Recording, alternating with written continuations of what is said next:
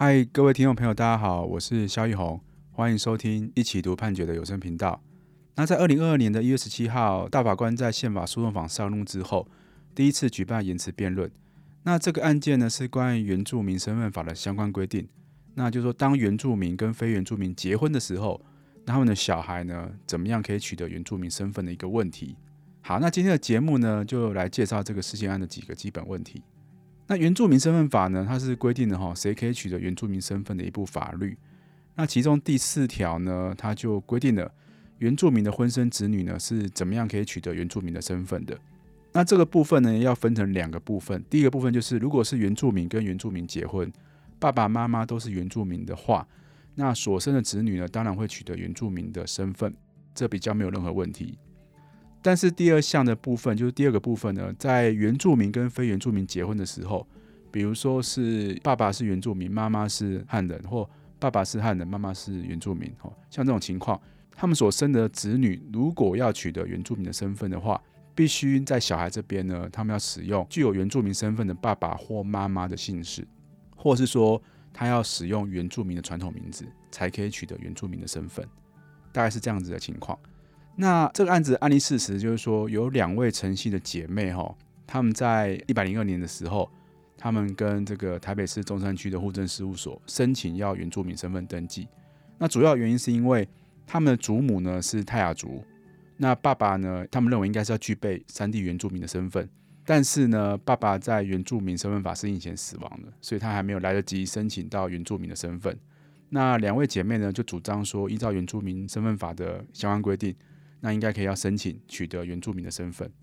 而当时户政事务所呢就是准许的，哦，但是后来因为户政事务所跑去问原民会，那原民会说，因为依照刚刚提到的原住民身份法的第四条第二项的规定，那两个姐妹的父亲呢，他是原住民跟非原住民的婚生子女，应该要依照第四条第二项，必须要从原住民母亲的姓氏，或者呢，他要使用原住民的传统名字。但是他的父亲呢，并没有从原住民母亲的姓氏，所以依法呢，不能认定为是原住民身份。好，那因为这样子的一个关系呢，说户政事务所就在一百零三年的时候通知两位姐妹呢来陈述意见。那结束之后呢，就用原住民身份登记错误撤销更正登记原住民身份登记，对两姐妹来说是不利的行政处分。那后来两姐妹就对这行政处分不服，诉愿行政救济。最后败诉确定，然后来申请大法官解释。好，这是第一组申请人。那第二组申请人是一位吴小妹妹，哈，她年纪非常的小，她的爸爸是汉人，妈妈是泰鲁阁族原住民。那吴小妹妹的爸爸妈妈都是法律人，她在出生之后呢，约定从父姓。在一百零五年的时候呢，她的父母呢向南港区的户政事务所申请登记为泰鲁阁族的原住民，同样是因为她没有从原住民母亲的姓。或者呢，他使用原住民族的传统名字，因而遭到驳回。在经过诉愿、行政救济都败诉确定之后呢，也向大法官来申请宪法解释。大法官就在二零二二年的一月十七号，哈，针对这两个案子呢，一起进行了一个言辞辩论。那比较值得跟大家说的是说，说陈姓姐妹后来依照二零二一年一月份的修法，那她可以改名为原住民的传统名字，顺利取得泰雅族原住民的身份。但是他们认为这是在不得已的情况之下才做的选择，他们在宪法上的权利呢仍然受到侵害。那这两个案子哦，大概整理一下，就是说行政法院其实是判决他们败诉确定的了哈。那行政法院驳回陈姓姐妹跟吴小妹妹，其实它主要理由有几个了哈，先跟大家简单的分享一下。那这个行政法院会认为说，其实原住民的身份的取得哈，到底要着重在血统还是文化？这是立法者的价值判断。那之前立法者在审议法案的时候呢，其实他是采取的一个主义，就是说协同主义呢，辅以认同主义。那这个认同主义的意思就是说，要彰显认同原住民身份的意思之后呢，才可以被认定为是原住民族。那所以说，呃，原住民族的身份取得可能需要文化的连结，不必只是为了协同。然后就要推翻法律适用的必要性，跟过去法律形成的安定性。好，这是行政法院的第一个主要的理由。那第二个理由就是说，呃，这个原住民身份法的规定是不是有侵害男女平权的这样子一个疑虑呢？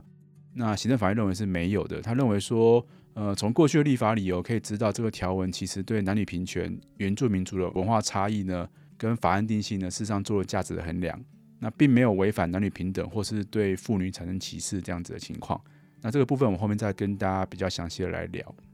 那第三个就是说，每个原住民族的命名方式不太一样。好，现在的规定虽然没有办法适用在所有的原住民族，但是因为国家还没有制定出各个不同原住民族的身份法。所以现在是一个权宜折冲的一个结果，好，这大概是有几个理由了哈。那大法官的争点提纲，其实在这个言词辩论之前呢，大法官就有提出一个争点提纲，就是说这个言词辩论大概要讨论哪些东西。那这个争点提纲事实上也会给双方，还有包括给专家证人，让我们来表示意见，还有相关机关哈等等。然后，那大法官在言词辩论前提出的争点提提纲是蛮简单的，他就是说哈，我们刚刚提到那个条文。原住民身份法第四条第二项的规定，这个原住民跟非原住民结婚的时候，如果他们生下的子女要取得原住民身份，一定要从原住民的父亲或母亲的姓氏，或是使用原住民的传统名字。这件事情，这个规定限制了什么样的宪法权利？那大法官在括号里面有几个例子，然后当然不限于此啊，只是说言语申请人就有提到这几个基本权利被限制了，所以他就括号说，呃，几个可能性，比如说。呃，姓名权、人格权啊、身份权，还有性别平等，这样子的依据呢，何在？就限制这样子基本权利的依据何在？如果有限制的话，这样子的限制呢，是不是违宪？大概是这样子很简单的一个整点提纲，就是说，诶，有没有限制基本权啊？如果有的话，是什么基本权？那这基本权是不是有到违宪的程度？也就是说，有没有违反比例原则？那我们就简单跟大家分享一下，简单讲一下就好了，就是说。到底有没有侵害姓名权、人格权跟身份权呢？其实过去大法官在一个解释，就是三百九十九号解释里面，他是针对内政部读音不雅不能作为改名理由的一个函释，做出一个释字。那这个释字里面，它其实就提到说，哦，姓名权为人格权的一种，人的姓名呢是人格的展现，所以如何命名呢是人民的自由，他受到宪法第二十二条非列举基本权的保障。所以这里遇到第一个问题，可能会是说，当我们要求原住民族跟非原住民族的小孩一定要选择原住民的父亲或母亲的姓或原住民的名字、传统名字，才可以取得原住民的身份，这样子会不会侵害到宪法保障的一个姓名权、人格权跟身份权？好，这是第一个。那第二个，下一个问题就是说，有没有侵害到平等权，尤其是性别平等，或是后面提到的种族平等？那性别平等问题是这样子，就是说。呃，当然了，这个条文其实没有直接针对男生或女生去做限制，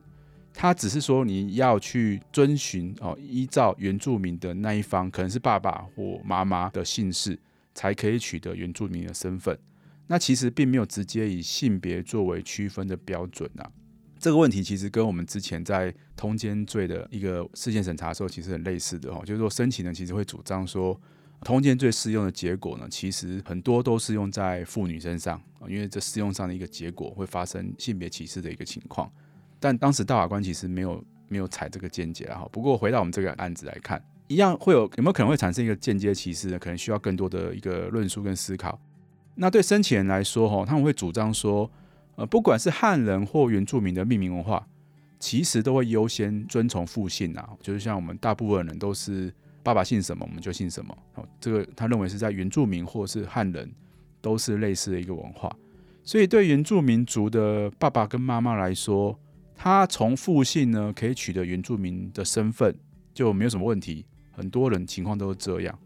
但是如果刚好相反过来，如果是汉人的父亲跟原住民的母亲，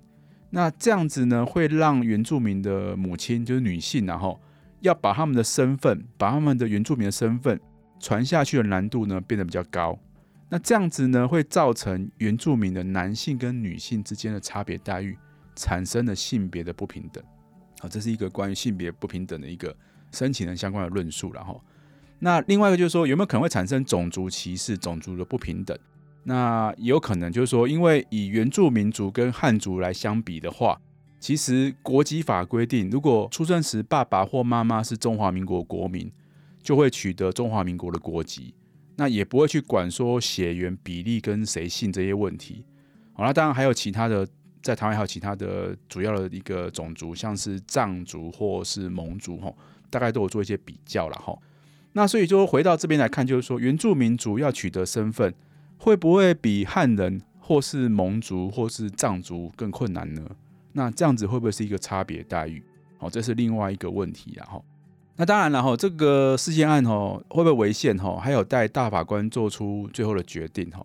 那即便说有构成宪法上权利的限制，毕竟还是要考虑到比例原则的操作，因为这些限制可能会有它的立法上的目的。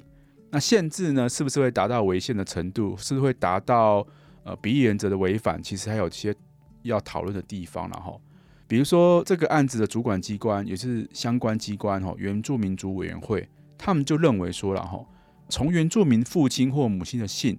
并不是取得身份的唯一方法，也可以呢从原住民的传统名字，这也是一个重要认同行动的表现。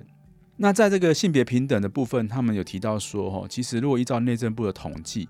汉父原母的家庭哦，就爸爸是汉人，妈妈是原住民族，取得原住民身份的情况，大概有百分之六十四点八四。哦有三分之二呢会选择母姓呢而取得原住民的身份啊，他们认为说，诶，这样子其实这个规定呢，其实有助于促进性别平等，因为可能比较多人他会去从母姓，然后他取得原住民的身份，所以打破了从父姓的社会结构，让母姓抬头，而且呢，这个也是为了尊重及确认哈原住民对身份认定的自我认同，也涉及到有关原住民族的政策，好跟优惠措施的规划跟赋予。有高度的公益目的，那透过姓氏、传统名字作为对原住民的认同行动，可以有助于原住民族对自我身份的认同的肯定跟确认，因此他们认为是没有违宪的。